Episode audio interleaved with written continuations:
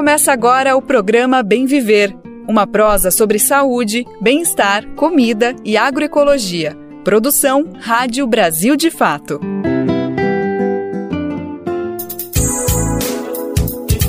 E hoje é segunda-feira, dia 10 de julho de 2023. Estamos começando mais uma semana e com ela a gente segue por aqui com mais uma edição inédita do Bem Viver chegando para você. Eu sou o Lucas Weber e vou te fazer companhia pela próxima uma hora com muita informação, prestação de serviço e debates relevantes para o nosso cotidiano. Então vem comigo, vem com a gente que o Bem Viver só está começando.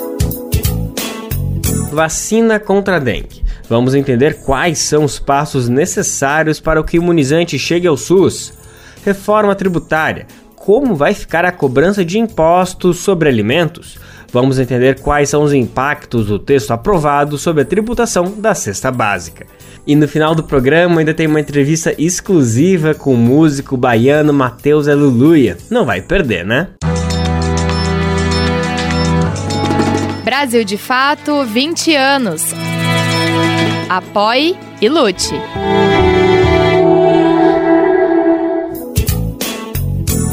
A gente está no ar com Bem Viver, você sabe, é de segunda a sexta-feira, sempre às 11 horas da manhã. É nesse horário que a gente entra na Rádio Brasil Atual ao vivo, na 98,9 FM na Grande São Paulo. E quem quiser nos acompanhar aonde estiver, independentemente se é no Brasil, na China, no Japão, em qualquer parte do mundo, você nos escuta pela rádio web radiobrasildefato.com.br. Vai lá no nosso site que bateu 11 horas, é só clicar no play que você nos acompanha e em qualquer outro horário dá para acompanhar a gente também pela plataforma de podcast e também pela rede de rádios parceiras que retransmitem o Bem Viver de norte a sul do país. A gente conta com uma rede de mais de 100 emissoras que botam a voz do Bem Viver para repercutir por esse Brasilzão.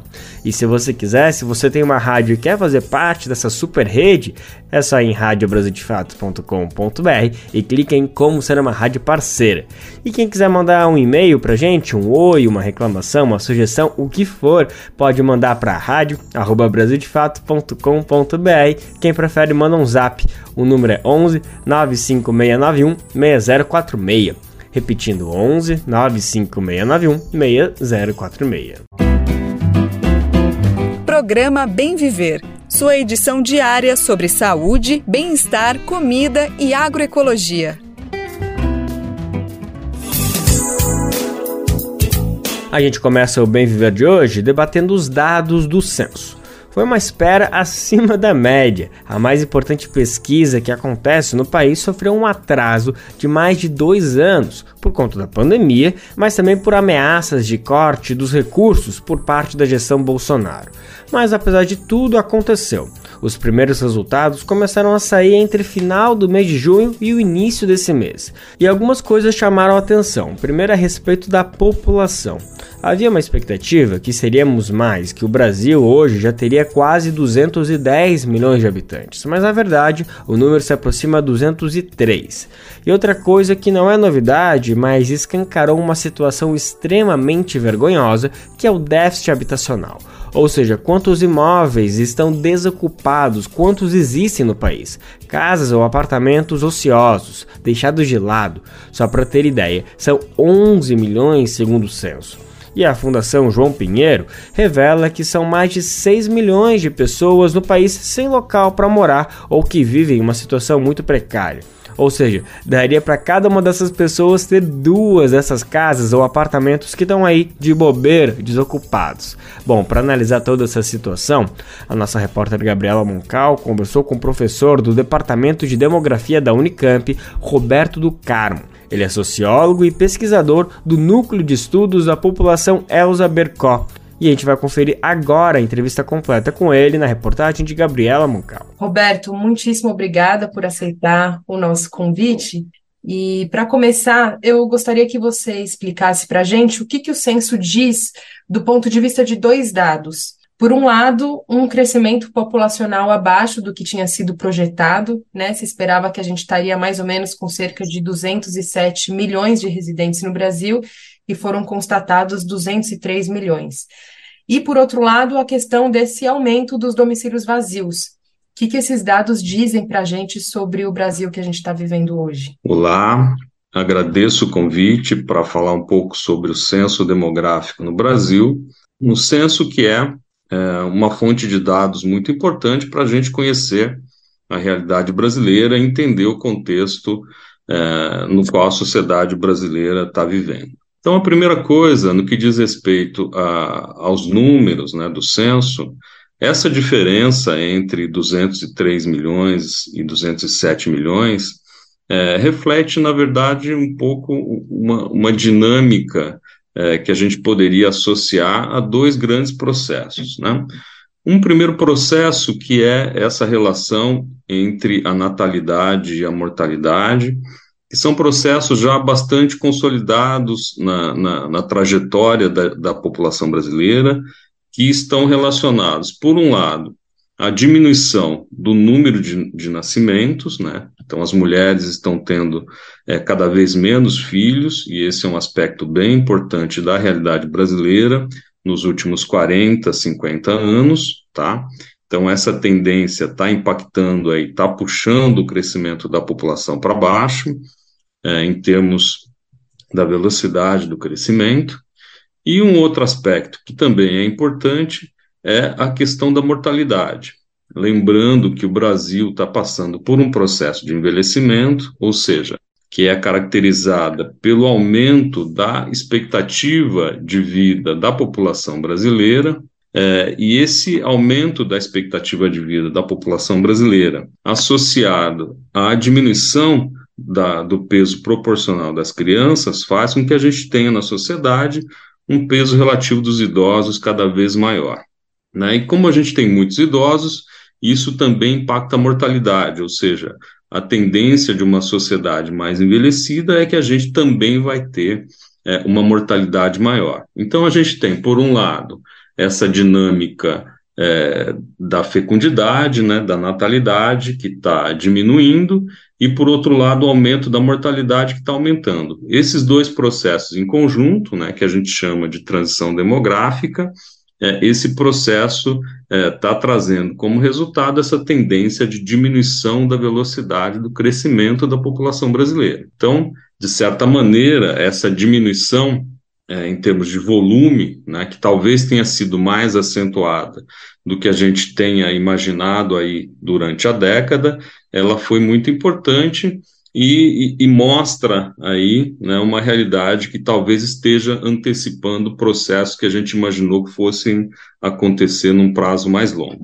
Tá? Então, isso por um lado, essa é a dinâmica mais geral, vamos dizer assim, da relação entre natalidade e mortalidade no Brasil, que está puxando os números para baixo. Por outro lado, é muito importante a gente lembrar que o censo, como qualquer pesquisa, também está sujeita a um determinado nível de imprecisão. E essa imprecisão pode também ter tido um impacto aí nessa diferença dos números entre 203 é, e 207 milhões de pessoas. Lembrando que esses 4 milhões de diferença não podem ser considerados como um erro muito grande.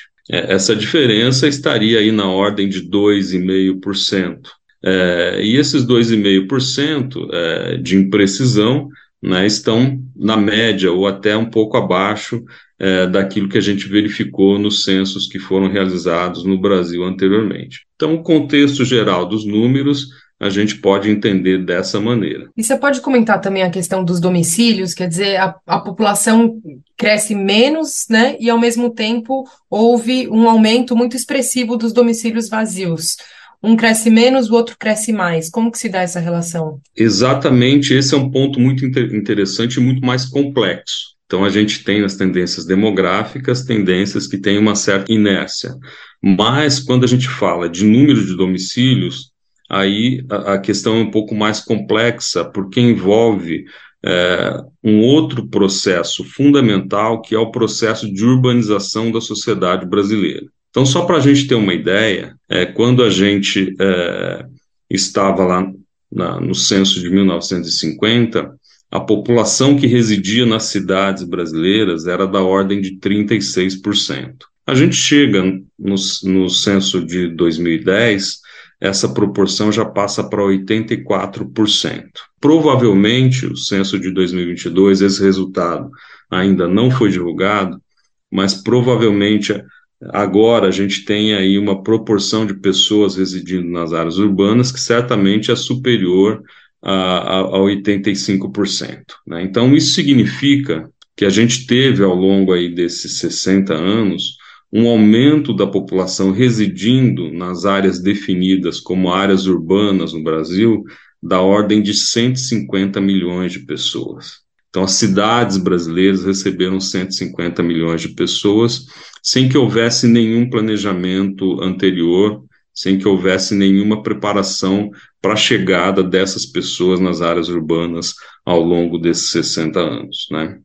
Então, isso fez com que a gente configurasse historicamente um déficit habitacional muito grande. Porque eu sempre digo, aquele problema que anteriormente na nossa história era um problema da posse da terra rural, acabou se tornando um problema da posse da terra urbana, né? porque as pessoas chegaram nas cidades e não conseguiam é, de imediato se estabelecer, comprar um pedaço de terra e construir a sua moradia. Então, esse foi um processo bastante longo, bastante complexo é, ao longo aí desses 50 anos, e uma grande parte da população brasileira não conseguiu até hoje ter acesso a, a, uma, a um pedaço de terra para construir a sua habitação e ter uma habitação digna. Né? Então, esse é um processo que caracteriza a, a sociedade brasileira é, e é muito é, significativo né, que esse modelo da urbanização brasileira, né, que é um modelo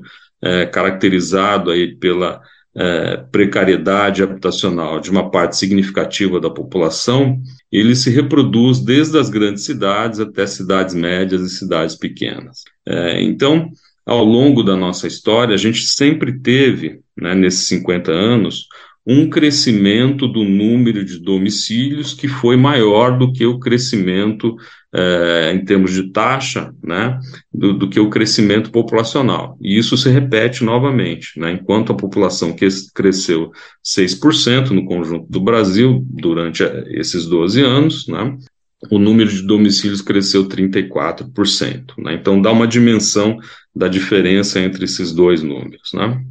A gente já vinha acompanhando esse processo ao longo dos, dos últimos três censos, pelo menos, e a gente identificava essa mesma dinâmica. É, e essa dinâmica, ela reflete é, do, dois grandes processos sociais. Né?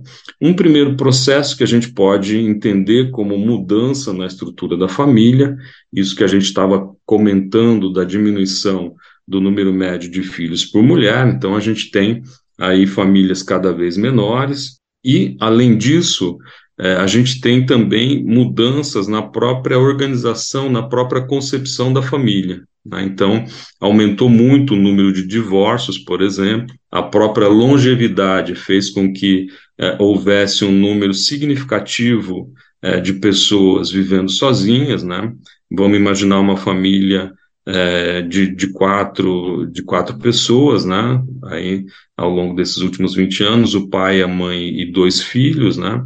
Então, um divórcio pode ter significado a criação de um domicílio a mais, por exemplo, é, e nesse processo os filhos acabam é, é, saindo de casa, se casam ou vão morar sozinhos, né?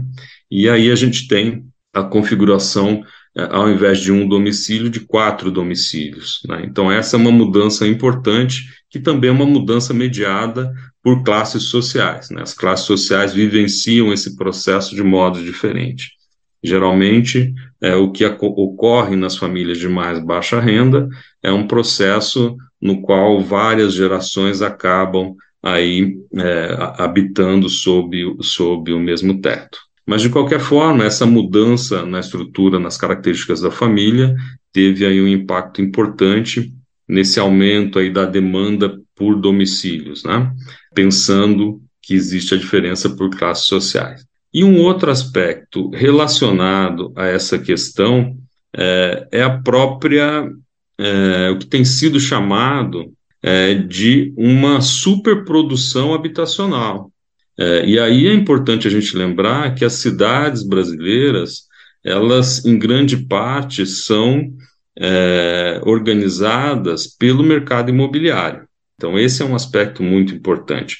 E um mercado imobiliário que, até certo ponto, nesse, nessa última década principalmente, ele não tem muita correspondência com a realidade. É um mercado imobiliário muito marcado pela ideia do imóvel como investimento. Então, veja, na medida que há um investimento, você não precisa necessariamente é, ter uma demanda concreta de pessoas para comprarem aquele bem que é a, o domicílio, que é a residência, né, que é a habitação. Então, com isso, é, existe aí esse processo é, de, de, de, superprodução né, de, de imóveis, né, é, um pouco fora da realidade da demanda habitacional o que necessariamente vai ter que ser revisto à luz desses dados que são apresentados pelo censo. É, ao mesmo tempo, isso tudo que você traz, né, você mostra como historicamente, inclusive comparando com os dados de 2010, a gente vê um processo que segue se acentuando da construção de domicílios vazios, enfim, do mercado imobiliário a todo vapor e, ao mesmo tempo, do crescimento ou, ao menos, da manutenção das pessoas que vivem em situações precárias ou não têm onde morar. Você vislumbra de fato uma mudança de rota? Você acha que esses dados que o censo traz agora podem ajudar a gente a mudar essa realidade? Você fez uma questão que eu acho que é muito importante para a gente imaginar qual deveria ser a função do censo demográfico. É importante a gente lembrar que o censo demográfico ele foi criado logo no nascimento do, é, da ideia de Estado. Né? Então, por exemplo, na, no, no período pré-histórico, né, as administrações públicas já faziam o censo com duas finalidades principais. Né?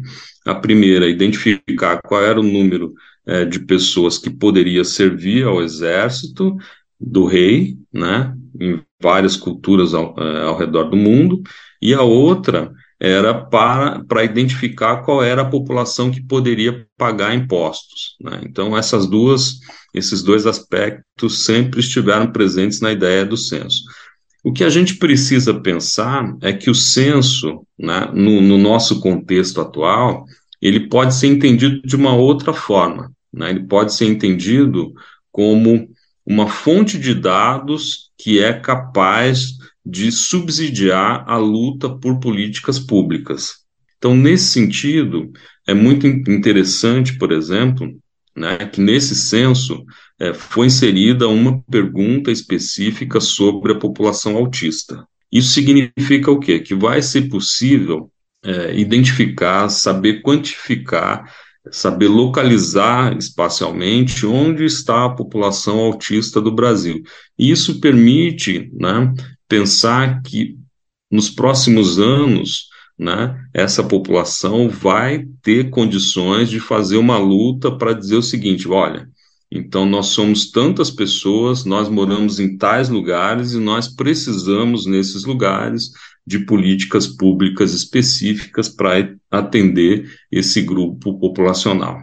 Tá? Agora veja, quando a gente traz isso para a discussão sobre a questão habitacional, a gente pode pensar da mesma maneira, entender que essas informações do censo elas podem da mesma forma subsidiar é, os, os movimentos sociais no sentido de dizer o seguinte, olha, no nosso município, a gente tem uma quantidade é, significativa de, de, domicílios que estão vagos. Né? Então, ao invés de construir novas casas, por que, que a gente não faz uma política é, de ocupar esses, esses espaços, né? seja através do, alu do aluguel social, por exemplo, é, seja através da, da facilitação de compra de imóveis, né? É, eu acho que esse da, da, redefinição do processo de ocupação urbano, né? muitas vezes, principalmente nas grandes cidades, né, o que a gente observa é uma grande desocupação das áreas centrais, né? e uma tendência de ocupar as áreas ao entorno do centro, é, e nesses últimos 20 anos, principalmente com a construção de um grande número de conjuntos habitacionais. Né? Maravilha, Roberto, muitíssimo obrigada, viu? Você acaba de escutar o sociólogo e demógrafo Roberto do Carmo, professor da Unicamp, a respeito dos dados do novo censo. De São Paulo, da Rádio Brasil de Fato, Gabriela Moncal. A gente agradece mais uma vez a disponibilidade do professor e também da nossa repórter Gabriela Moncal, que garantiu esse material pra gente. A cidade de São Paulo está entre as capitais contempladas pela Operação Inverno Acolhedor, lançada pelo governo federal na semana passada. O Ministério dos Direitos Humanos e Cidadania vai repassar 5 milhões de reais para atendimento à população em situação de rua. A ação emergencial visa prevenir que essas pessoas fiquem doentes ou morram por conta do frio intenso. Inicialmente, as sete capitais do sul e sudeste do país serão contempladas. As duas regiões são as que enfrentam as menores temperaturas nessa época do ano. Quem vive por aqui sabe bem como faz frio. A intenção, segundo o Ministério dos Direitos Humanos e Cidadania, é ampliar a ação que deve passar a ser anual.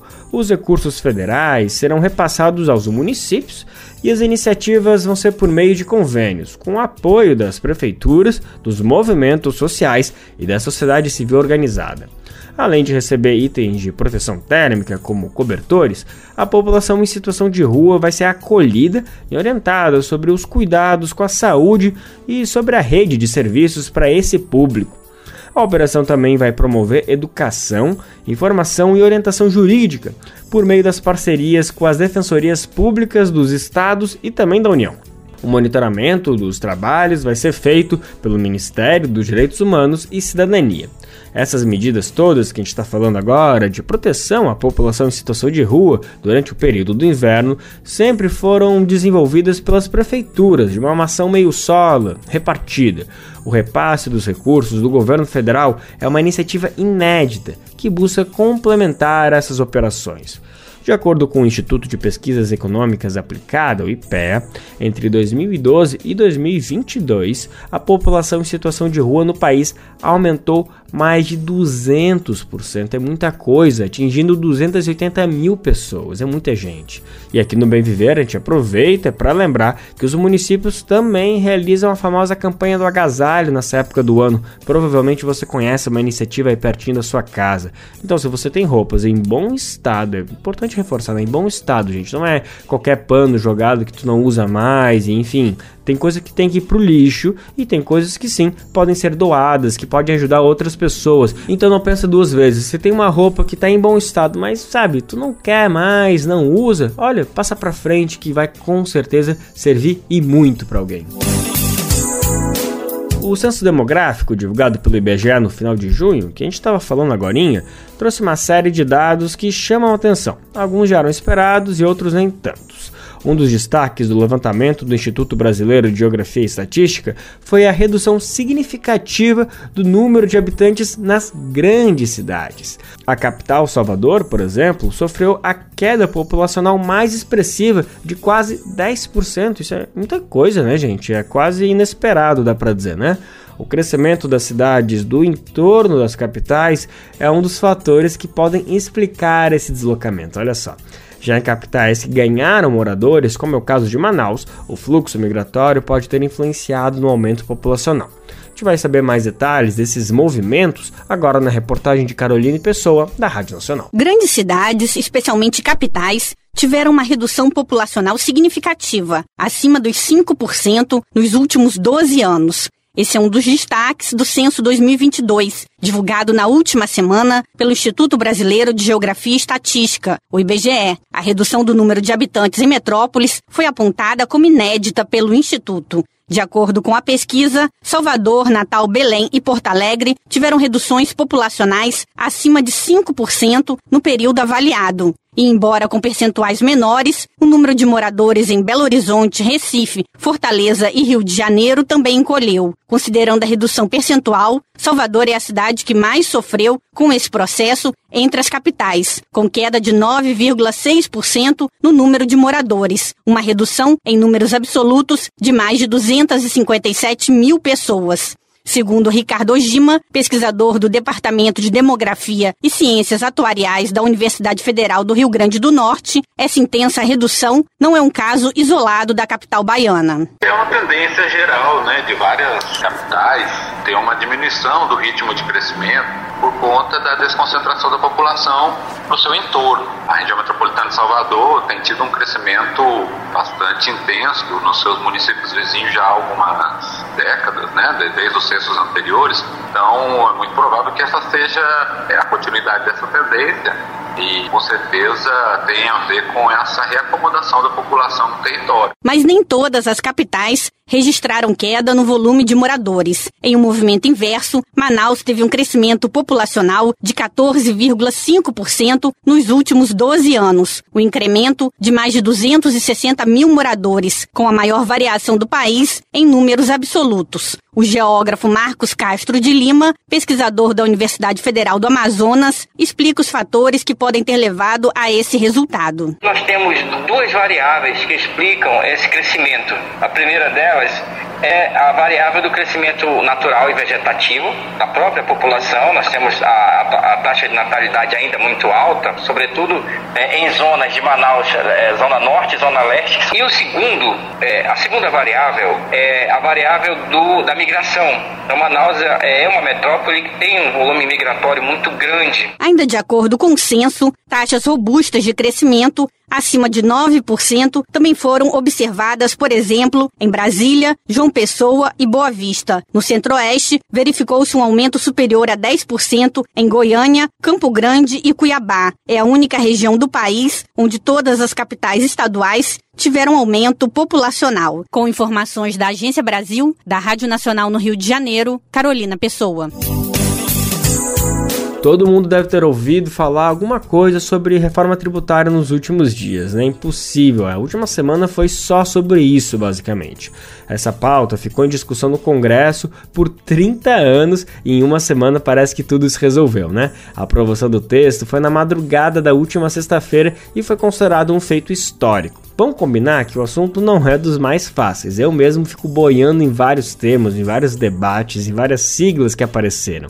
A gente ouve, ouve, mas sempre ficam algumas dúvidas. E a principal questão para o cidadão, para mim, para ti, quem está nos escutando, que está nos acompanhando, é, afinal, essa reforma vai mexer no meu bolso? Vai mudar alguma coisa na prática? Eu vou sentir? As coisas vão baratear ou encarecer? Fala na cara, vamos, me diz. O nosso repórter Vinícius Conchinski produziu um material justamente para a gente entender melhor como tudo isso vai nos afetar. E a gente vai entender agora na reportagem. A reforma tributária aprovada de forma definitiva na Câmara dos Deputados na última sexta-feira, dia 7, estabeleceu que produtos da chamada cesta básica serão isentos de impostos. A ideia do benefício fiscal é reduzir o custo dos produtos básicos da alimentação do brasileiro. Mas que produtos são esses? A tal reforma não define. Prevê, aliás, que essa definição será feita por meio de uma lei complementar que ainda vai ser discutida depois que a reforma entrar em vigor. Ela ainda precisa passar por votação no Senado e ser aprovada pela sanção do presidente Lula.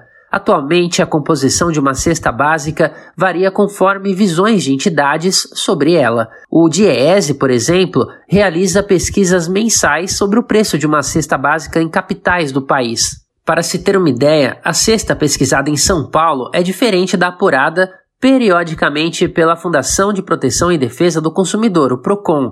A cesta do Diese tem 13 itens: leite, arroz, feijão, batata, entre outros. Segundo o órgão, foram definidos de acordo com um decreto de 1938. Em maio, a cesta básica do Diese custava R$ 791,82 em São Paulo. Já a cesta básica do Procon custava R$ 1.261,36, quase 60% a mais. Essa diferença é explicada porque a cesta apurada pelo Procon tem 39 itens. Inclui produtos de higiene pessoal e limpeza, como sabão em pó e desodorante, algo que o Diese não considera. Para além disso, prevê compra de salsicha, biscoito recheado, presunto e outros processados que têm qualidade nutricional reprovável. E isso, obviamente, despertou a preocupação de entidades que lutam por uma alimentação de qualidade. Marília Sobral Albiero, coordenadora da campanha sobre alimentação saudável da organização a CT Promoção da Saúde prevê uma disputa acirrada no Congresso Nacional pela definição do que é uma cesta básica, com lobby da indústria e do agronegócio para garantir benefícios tributários a produtos que interessam a eles. Ali vai ser uma arena de disputa, porque se a gente não, não, não tiver um olhar adequado, vai entrar muito processado, porque ele é encarado como item essencial, por exemplo, a própria margarina.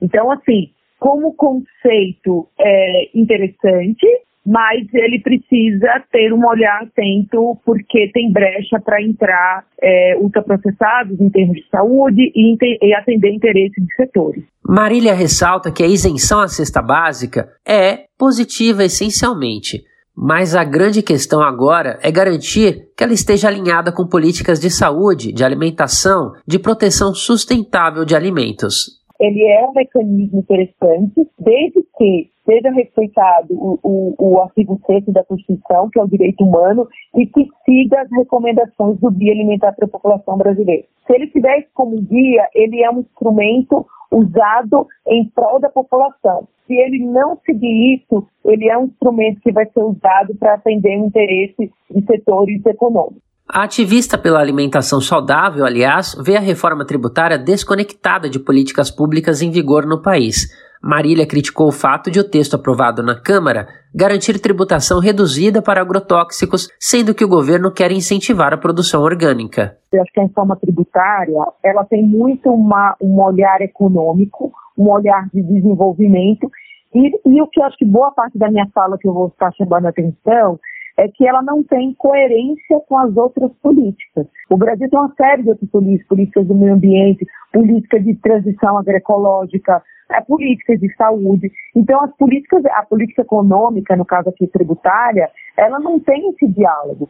Para Marília, alguns alimentos ultraprocessados deveriam entrar na lista dos itens com tributos mais elevados, nunca incluídos numa cesta isenta. Nível de conhecimento da externalidade que a gente já conhece da saúde e ao meio ambiente que os ultraprocessados causam, ele por si só, todo o impacto ambiental de plástico, de, de uso de, de, de água, né, o impacto nas doenças crônicas, diabetes, obesidade, quanto caso no sul, já era suficiente, sabendo que os ultraprocessados causam 57 mil mortes, suficiente para os ultraprocessados serem incluídos no rol do imposto seletivo. A reforma tributária prevê mudanças principalmente em impostos sobre consumo. Ela substitui o IPI, o PIS, o COFINS, o ICMS e o ISS por uma contribuição sobre bens e serviços, a CBS, que será gerida pela União, e por um imposto sobre bens e serviços, o IBS, gerido por estados e municípios. A reforma também prevê a devolução de parte do imposto pago à população de baixa renda e a criação de fundos para compensar estados e municípios que percam parte da arrecadação durante o processo de transição para um novo sistema. De São Paulo, da Rádio Brasil de Fato, com reportagem de Vinícius Konchinski. Locução: Douglas Matos. A proposta aprovada pela Câmara ainda está distante de corrigir injustiças históricas do sistema tributário brasileiro. Essa é a avaliação do movimento negro, que defende uma reforma antirracista. Um dos caminhos para corrigir as distorções seria por meio da taxação das grandes fortunas. É o que defende Denis Oliveira, da Rede Quilombação que integra a articulação pela reforma tributária antirracista. Ele conversou sobre o assunto com a jornalista Luana Ibelli em entrevista ao programa Central do Brasil e a gente confere agora. Quando se fala né, de reforma tributária antirracista, muita gente é, pode ficar em dúvida, né? Mas o que, que, tem a ver a cobrança de impostos com a questão racial? Então, para a gente começar essa conversa, eu queria que você explicasse um pouco como essas duas coisas estão relacionadas. Tem muito a ver pelo seguinte, né? É, no Brasil, o sistema tributário, ele historicamente, ele incide mais sobre o consumo. É, e por ter essa incidência maior sobre o consumo do que o patrimônio, o que ocorre? A população, as pessoas que têm rendas mais baixas, a população negra particularmente, acaba sendo mais penalizada. Porque, por exemplo, uma mulher negra que mora na periferia, trabalhadora, quando vai comprar é, um quilo de arroz ou vai pagar conta de luz, ela paga o mesmo imposto que o dono de um grande banco. Então, proporcionalmente, esse imposto pago é muito maior sobre a sua renda do que a renda, por exemplo, de um dono de banco. Como se corrige isso? É você reduzindo bastante a tributação sobre o consumo e aumentando a incidência sobre patrimônio e grandes fortunas. Infelizmente, essa reforma tributária, né, essa, reforma que foi aprovada agora na Câmara, ela não, é, tá, não, não tocou nesse aspecto de forma mais profunda. Né? Ela melhorou algumas coisas, né, procurou aí ter uma, uma perspectiva de reduzir, por exemplo, os impostos sobre cesta básica, tudo isso, até zerar, mas ainda não tocou na estrutura do sistema tributário brasileiro, que ele é historicamente injusto. É, você acabou de tocar nesse ponto, né? Você poderia falar então um pouquinho de quais elementos, né, mais importantes assim ficaram de fora e que poderiam ter real impacto sobre essa é, para avançar, né, na justiça social e racial? Por exemplo, uh, a, a, proposta que é, que é, que é a Ação Negra, né, que é esse conjunto de entidades, organizações, movimento negro, popular, lideranças, né, é primeiramente que é, o sistema tributário ele seja mais progressivo, né, ou seja, que se regulasse, regulamentasse o imposto sobre grandes fortunas, que já existe na Constituição e não foi regulamentado, que se ampliasse de forma sobremaneira, aumentou um pouco, mas muito pouco, é um imposto sobre heranças, que aumentasse a tributação sobre patrimônio, se aumentasse bastante, e fosse reduzindo, né, de forma significativa, é, o imposto sobre consumo. O que ocorreu na reforma tributária aprovada foi que foi um rearranjo no sentido é, de reduzir a tributação que incide mais na área industrial,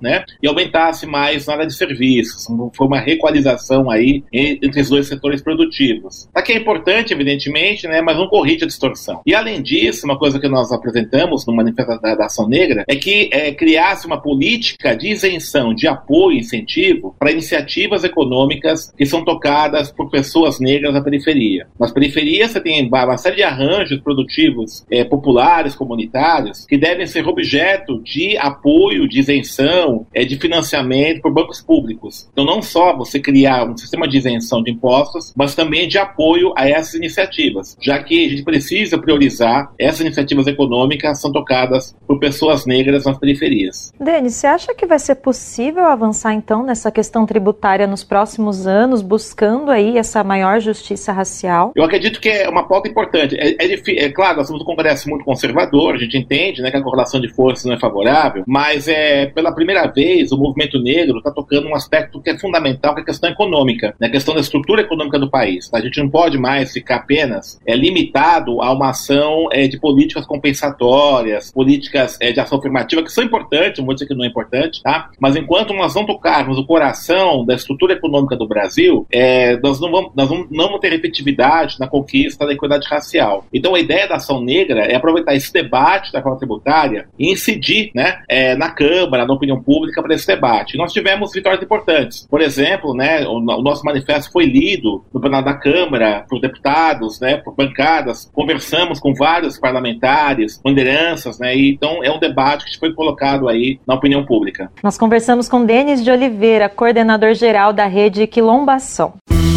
Febre maculosa. Saiba como se prevenir. Evite locais com risco de infecção de carrapatos. Em regiões de mata, fazendas, trilhas ecológicas ou de vegetação alta, use roupas que cubram todo o corpo, de preferência de cores claras, para identificar com facilidade os carrapatos. Use sapatos fechados e não se esqueça do repelente. Febre maculosa, fique atento. Uma parceria Rádio Senado. Aqui no Bem Viver, a gente sempre faz questão né, de exaltar o nosso SUS, o Sistema Único de Saúde, que é realmente uma referência, é um símbolo, é também um orgulho para todo cidadão. Um dos diferenciais dele, que coloca o Brasil como referência mundial na área, é o programa de imunização. A gente pode tomar todas as vacinas que quiser, que são obrigatórias, de graça pelo SUS. Mas isso não significa que todo tipo de imunizante está disponível pela rede pública. Novas vacinas às vezes demoram um pouquinho para serem incorporadas pelo SUS. Isso acontece porque tem todo um processo né, que tem que ser respeitado para a inclusão das doses no Programa Nacional de Imunização. Esse é o caso da vacina contra a dengue, que já está disponível em clínicas privadas. O Ministério da Saúde informa que a incorporação aprovação do imunizante recém-chegado ao Brasil é uma prioridade. A gente vai saber mais detalhes, quais são as etapas, o que, que precisa acontecer para essa vacina estar tá disponível para a gente ir no postinho e tomar agora com a nossa repórter Nara Lacerda, que apresenta o Repórter SUS de hoje. Repórter SUS. O que acontece no seu sistema único de saúde? Clínicas privadas de todo o país começaram a oferecer a vacina contra a dengue nesta semana. O imunizante Kedenga, produzido pela farmacêutica japonesa Takeda, chega ao comércio com preços que podem variar de 300 a 500 reais por dose. O Ministério da Saúde informou que a inclusão do medicamento no Plano Nacional de Imunização é tratada como prioridade. Para ser distribuída pelo Sistema Único de Saúde, no entanto, a vacina precisa precisa passar por análise da Conitec, a Comissão Nacional de Incorporação de Tecnologias do SUS. Ainda de acordo com a pasta, a empresa que produz o imunizante não enviou solicitação de incorporação do produto nas análises da Conitec. O Ministério disse que está em diálogo com a farmacêutica. A partir do pedido do laboratório, a comissão tem até 180 dias para avaliar eficácia, efetividade e segurança, assim como os impactos econômicos da nova tecnologia. A secretária de Vigilância em Saúde do Ministério da Saúde, Ethel Maciel, explica que a inclusão no PNI e o estabelecimento de grupos prioritários precisam ter respaldos em análises científicas e logísticas. Depois da aprovação da Conitec, que avalia uma série de critérios, principalmente relacionados ao custo e à efetividade daquela estratégia, é que há ou não a recomendação de incorporação. Depois que há a aprovação na Conitec, é discutida na Câmara Técnica de Imunização que a gente chama de CETAI, para quais grupos aquela vacina vai ser recomendada. Né? E aí, então, a gente faz o processo de discussão e compra com a empresa. A Conitec avalia também a relação entre custo e efetividade, ou seja, se o investimento no imunizante vai ter real impacto no comportamento epidemiológico da doença.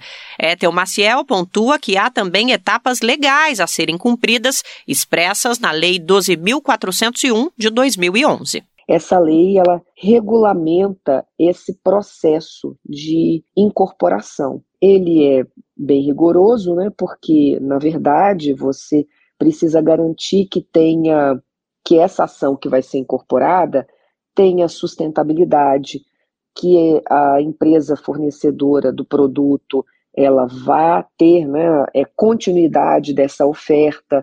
Então, você não pode incorporar algo que no ano seguinte você não tenha, ou no mesmo ano, né, você não tenha é, possibilidade de é, adquirir aquele produto na escala que você precisa, né, para aqueles para a população que ela está sendo indicada. Segundo declarações recentes de representantes do Ministério da Saúde, a inclusão da vacina contra a dengue no PNI deve levar cerca de um ano e meio. Maciel enfatiza que o governo federal trabalha para que o assunto seja definido com a maior brevidade possível. Ela ressalta, no entanto, que a própria farmacêutica não teria condições de atender a demanda brasileira de imediato. Mesmo se a gente for incorporar para um grupo prioritário as nossas escalas elas são muito grandes, a gente precisa de milhões de doses. É, nesse momento, a própria empresa ela não teria condições de ofertar o número de doses, né, na ordem aí de 40 milhões, e está discutindo uma transferência com Biomanguinhos. Então, isso é um arranjo que está tá sendo feito pela escala necessária para que nós possamos ter a incorporação dessa vacina o governo também aposta na produção nacional de imunizantes para o combate à dengue. Atualmente, o Instituto Butantan tem uma vacina em fase de testes para esse fim. O pedido para aprovação do medicamento na Anvisa, a Agência Nacional de Vigilância Sanitária, deve ser feito no ano que vem. De São Paulo, da Rádio Brasil de Fato, Nara Lacerda a gente segue falando sobre saúde, é, pode parecer meio óbvio dizer que pessoas saudáveis são aquelas que não estão doentes. Essa ideia não está errada, mas olha, é um conceito incompleto. Existe uma maneira mais ampla de ver. Essa linha mais abrangente é adotada pela OMS, a Organização Mundial da Saúde, que define o termo como um estado de completo bem-estar físico, mental e social. Ou seja, não é apenas a ausência de uma doença, de uma enfermidade. Uma sociedade tão desigual quanto a nossa dificulta alcançar um estado de saúde preconizado defendido pelo OMS. Mas sim, a gente tem que acreditar que essa é a meta e temos que caminhar até lá. E uma das recomendações para se alcançar uma vida mais saudável é a prática de exercícios, a prática de atividades físicas regularmente. Mas isso parece ser uma realidade bem distante de grande parte da população, né? Uma pesquisa da Sociedade de Cardiologia do Estado de São Paulo aponta que, olha só, 7 em cada 10 paulistas não se exercitam no tempo recomendado na semana. O ideal é fazer ao menos 150 minutos de práticas com intensidade moderada, ou seja, é mais de duas horas, duas horas e meia mais ou menos, de prática física moderada.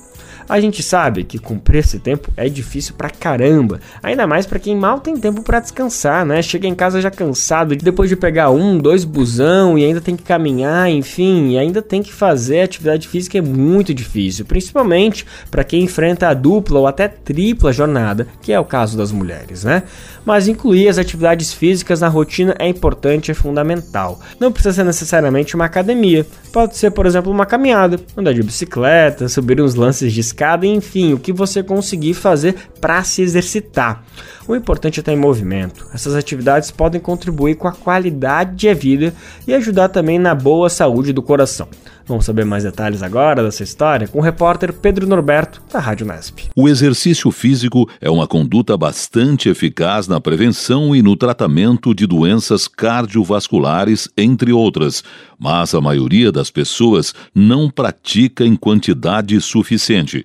Uma pesquisa da Sociedade de Cardiologia do Estado de São Paulo revela que 41,03% dos paulistas não fazem exercícios, 29,39% fazem até duas vezes e apenas 29,58% se exercitam quatro vezes por semana ou mais o ideal preconizado pelos médicos para a prevenção de doenças cardiovasculares e de seus fatores de risco. O professor Emanuel Ciolac, do Departamento de Educação Física da Unesp de Bauru, comenta esta pesquisa e fala de outras atividades que não sejam só o exercício físico. Importante ressaltar que esse estudo da SOCESP, ele enfatizou a prática regular de exercício físico, né?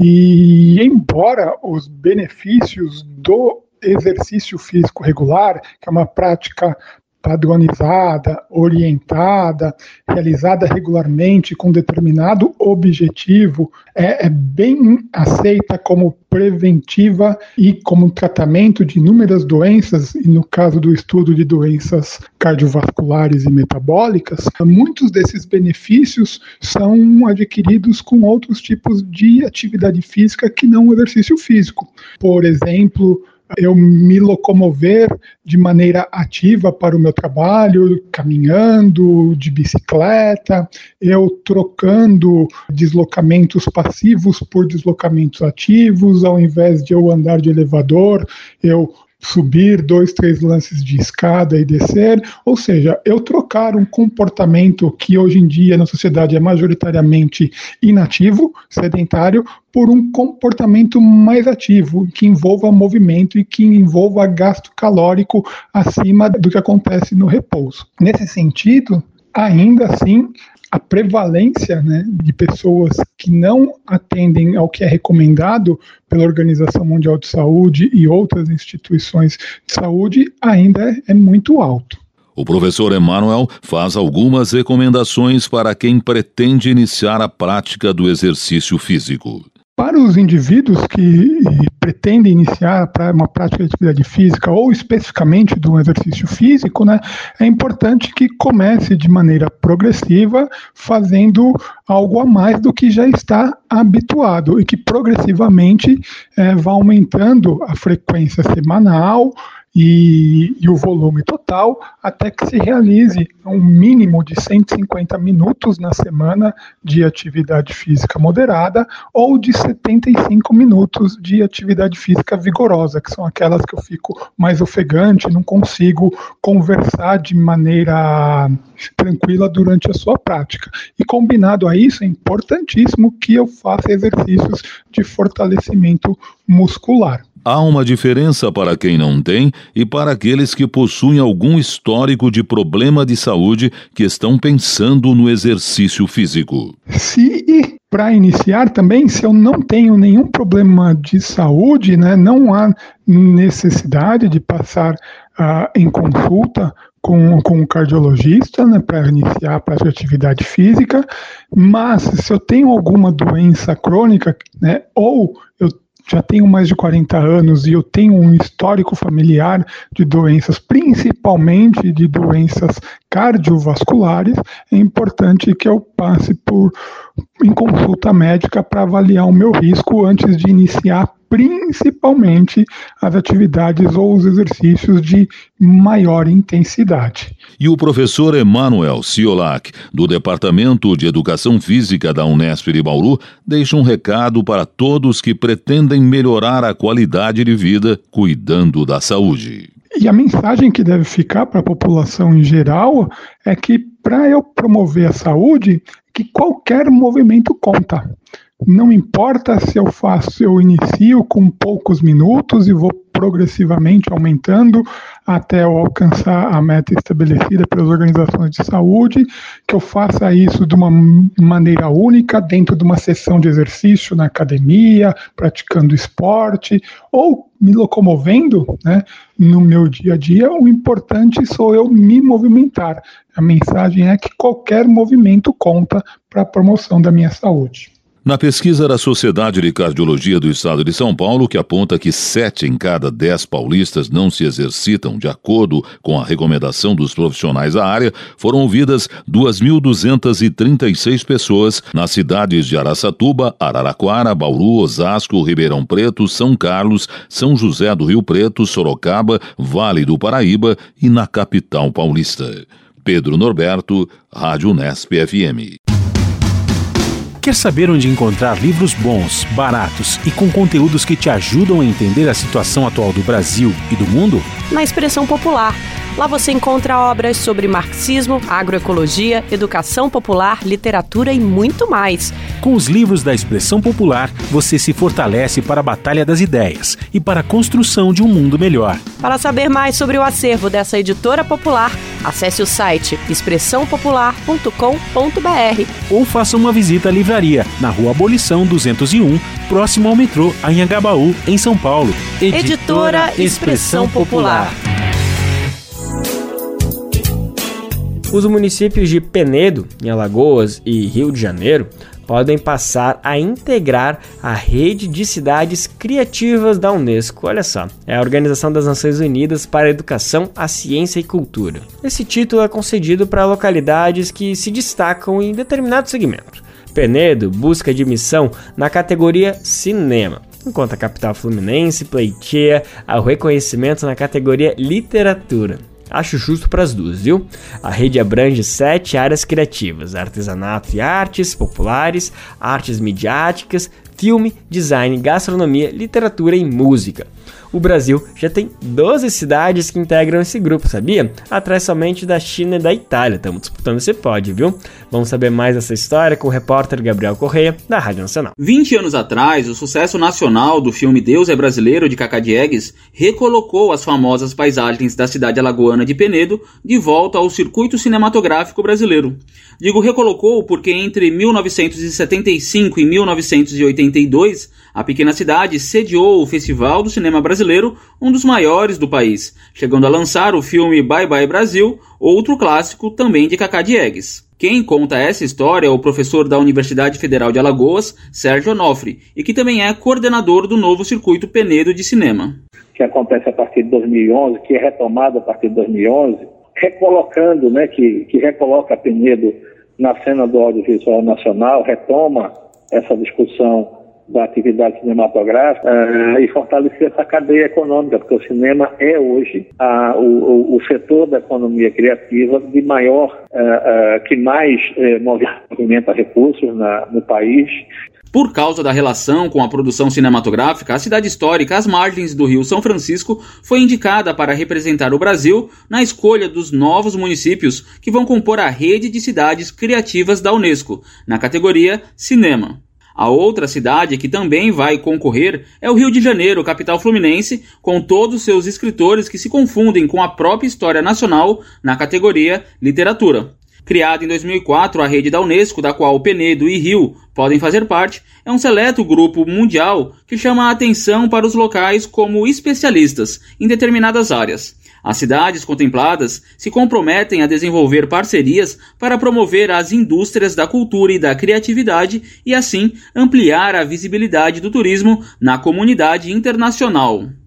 Hoje o Brasil soma 12 municípios que já ganharam esse título, ficando atrás apenas da China e da Itália. Em 2021, Campina Grande, na Paraíba, foi reconhecida na categoria Artes Midiáticas e Recife na categoria Música. Além delas, Belém, Florianópolis, Paraty, no Rio de Janeiro e Belo Horizonte estão como os destinos especiais para gastronomia. Brasília, Curitiba e Fortaleza na categoria Design. Santos no litoral paulista no cinema e João Pessoa é reconhecida no artesanato e nas artes populares. A escolha das novas cidades pela Unesco será anunciada em 31 de outubro, Dia Mundial das Cidades. Da Rádio Nacional em São Luís, Gabriel Correa. Se tem uma coisa que não falta no Brasil é criatividade. E agora aqui no Bem Viver a gente tem prazer, uma honra imensa de trazer um desses gênios criativos da nossa música. É o cantor e compositor e pesquisador Matheus Aleluia. Baiano de Cachoeira, ele foi um dos integrantes do célebre grupo Os Ticoãs. Após a dissolução do conjunto, Matheus Aleluia seguiu em carreira solo, lançando alguns álbuns solos, sendo o mais recente Afro Canto das Nações, que foi lançado no ano passado. O cantor e compositor esteve na capital federal no último final de semana e se apresentou no Divino Festival. E obviamente que a nossa repórter Bianca Feifel não perdeu a oportunidade de conversar com ele. Ela primeiro perguntou como a música pode ser o fio condutor do retorno ou de conexão com a afro-brasilidade. Vamos ouvir a resposta dele. Acredito que a música, como sempre venho falando e afirmando, eu não canso de repetir, a música é o princípio de tudo, né? Primeiro, pelo caráter totalmente inclusivo da música. É melodia, harmonia e ritmo. É um triângulo realmente, digamos assim, harmônico, um triângulo harmônico. E foi a primeira linguagem que o homem conheceu. Tudo que existe foi através da música. Antes de tudo, houve a movimentação dos elementos, eu repeti numa pergunta anterior disso.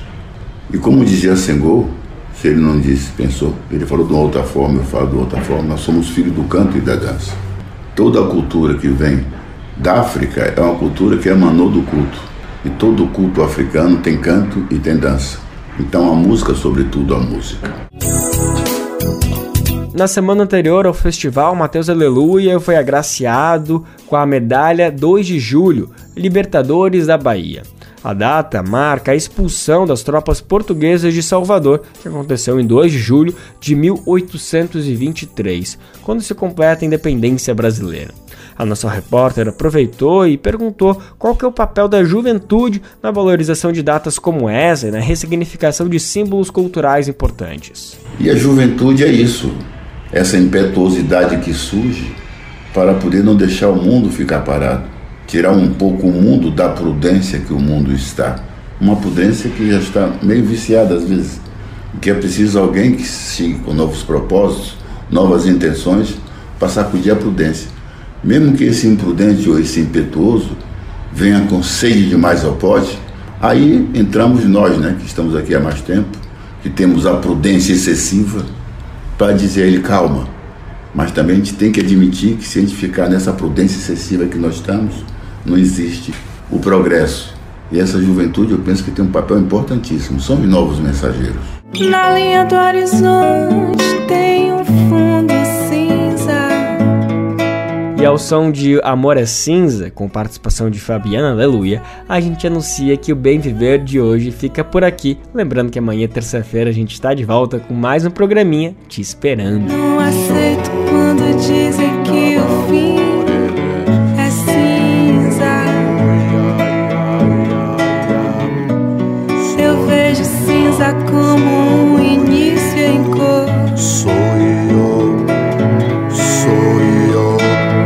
Bem Viver vai ao ar a partir das 11 horas da manhã na Rádio Brasil Atual 98,9 FM na Grande São Paulo ou no site radiobrasildefato.com.br. Lembrando que o Bem Viver vai ao ar em diversas rádios pelo país, são diversas emissoras que retransmitem nosso programa e lista completa você encontra no nosso site na matéria de divulgação diária do programa. Aqui a gente reforça o agradecimento e confiança de se somar nessa nossa caminhada de debate e construção para uma sociedade alinhada ao conceito do bem viver. Muito obrigado por estarem com a gente, vamos nessa que tem muito pela frente. O Bem Viver também fica disponível como podcast, viu? É só ir no Spotify, Deezer, iTunes ou Google Podcast que ele vai estar tá lá te esperando. Este programa teve a apresentação de Lucas Weber e roteiro de Geisa Marques, edição e produção de Daniel Amir e Douglas Matos, supervisão de Rodrigo Gomes, trabalhos técnicos de André Parocha, Edson Oliveira e Lua Gattinoni, coordenação Camila Salmásio, direção executiva Nina Fidelis, apoio toda a equipe de jornalismo do Brasil de Fato. Você ouviu o programa Bem Viver, uma prosa sobre saúde, bem-estar, comida e agroecologia. Produção Rádio Brasil de Fato.